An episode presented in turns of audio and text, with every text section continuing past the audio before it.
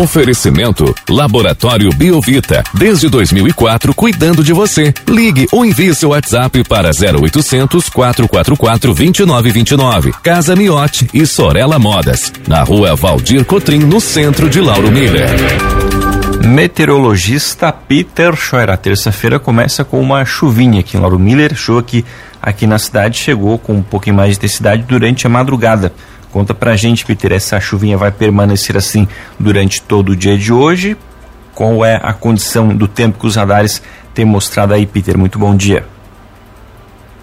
Oi, Juliano. Bom dia para você, para o Thiago para todos os ouvintes. Sim, é uma frente fria que vem avançando sobre o Oceano Atlântico, mas ela mantém uma, uma certa cobertura de nuvens que traz ocorrência de chuva aí para a região de vocês.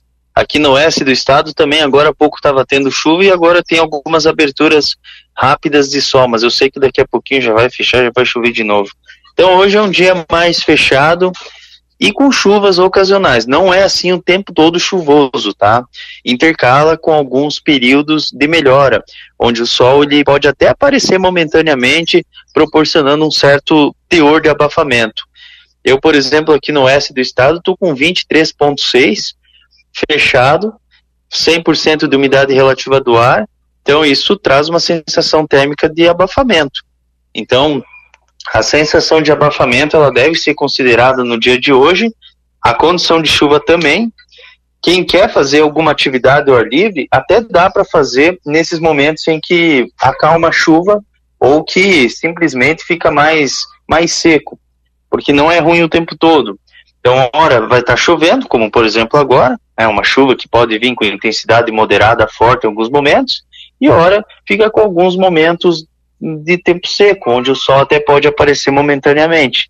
Tudo isso por conta do deslocamento de uma frente fria de fraca eh, atividade no Oceano Atlântico. Mas como ela tem a contribuição de uma baixa pressão entre o Paraguai e a Argentina, acaba compactando aí eh, o reforço dessas nuvens carregadas na sequência desse decorrer aí de, de quarta-feira, tem previsão de chuva durante a madrugada e manhã, mas no decorrer da própria manhã alterna com algumas aberturas de sol.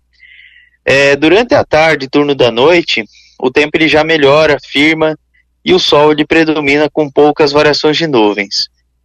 Na quinta e na sexta-feira, o sol ele predomina principalmente na quinta, né? Na quinta, tempo bom, com sol e poucas nuvens, é, fica fresquinho durante a madrugada, início da manhã, com 15 a 16 graus, e durante a tarde deve chegar até uns 26, 28 graus, já esquenta bastante.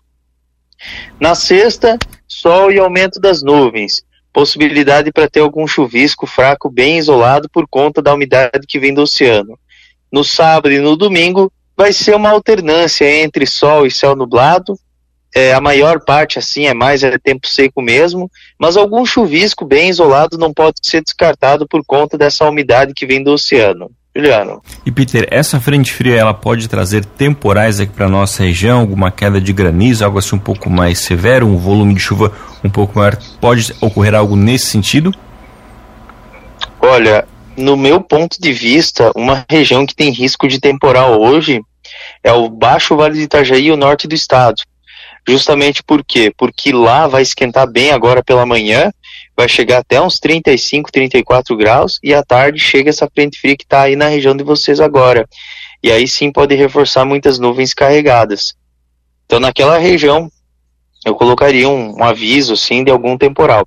E aqui e, e para a região de vocês até pode, assim, ter alguma trovada, algum granizo pequeno, mas nada assim que seja significativo. Não estou vendo muita sustentação, não. Porque primeiro que já está chovendo, tem abafamento, tal, etc., mas não tem muita, muita energia termodinâmica assim na atmosfera, não sobe muita temperatura, então também são, são fatores bem, bem importantes para que tenha a formação dessas tempestades.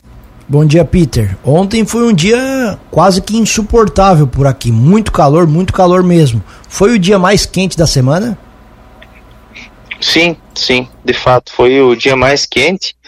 Hoje, por exemplo, a temperatura não passa muito dos 25, 28 graus. Por quê? Porque ontem vocês estavam sob a influência de uma massa de ar quente. Hoje é a frente fria que está aí na região de vocês. Tanto é que está chovendo. A frente fria, ela está com o eixo bem em cima de vocês. Então, teoricamente falando, ontem foi o dia mais quente, hoje é um dia um pouco mais agradável, mas ainda que seja agradável, em momentos vai ter uma certa sensação de mormaço. Aí na quarta-feira é, a temperatura ela chega mais ou menos como hoje, assim, uns 28, 27 graus. E na quinta e sexta chega aos 30. Então ontem foi o dia mais quente de fato. Hoje pela manhã, Peter, apesar da chuva que caiu até forte em determinados momentos por aqui, já estava com essa sensação de abafamento aí. Foi bem interessante, porque mesmo a chuva não, não, não resolveu o problema. A gente estava com 24 graus aqui às 6h50 da manhã, mesmo com a chuva estava abafado. Exatamente. Justamente por quê? Porque o vento ele está de nordeste a noroeste, tem umidade, a umidade ela está próxima aí dos 100% e não entrou o vento ainda do quadrante sul. O vento do quadrante sul a sudeste, que é aquele minuano, ele vai entrar no decorrer até dessa manhã que ele já começa a entrar. Aí começa a ficar um pouco mais confortável, principalmente durante a tarde, turno da noite. Então, vagarosamente esse vento ele vai influenciando a região é um vento que apresenta rajadas de 40, 50 km por hora, aquele vento assim que balança bem as árvores, mas não traz transtornos. Esse pelo menos não. É, acredito que seja mais é por causa é por conta dessa razão. Tem o efeito estufa. Aqui, por exemplo, agora há pouco estava com aberturas de sol e agora começou a ter uma chuva novamente. E eu tô com quase 24 graus só com aquela aberturinha, sabe? Então, de fato, assim, está bem abafado em todo o estado. Todo o estado está assim, inclusive na Serra. Tem pontos ali que está com 20 graus e com abafamento. E Peter, essa condição de abafamento ela vai até quando ela tem um alívio nesses próximos dias após a passagem dessa frente fria ou continua também essa condição de abafamento?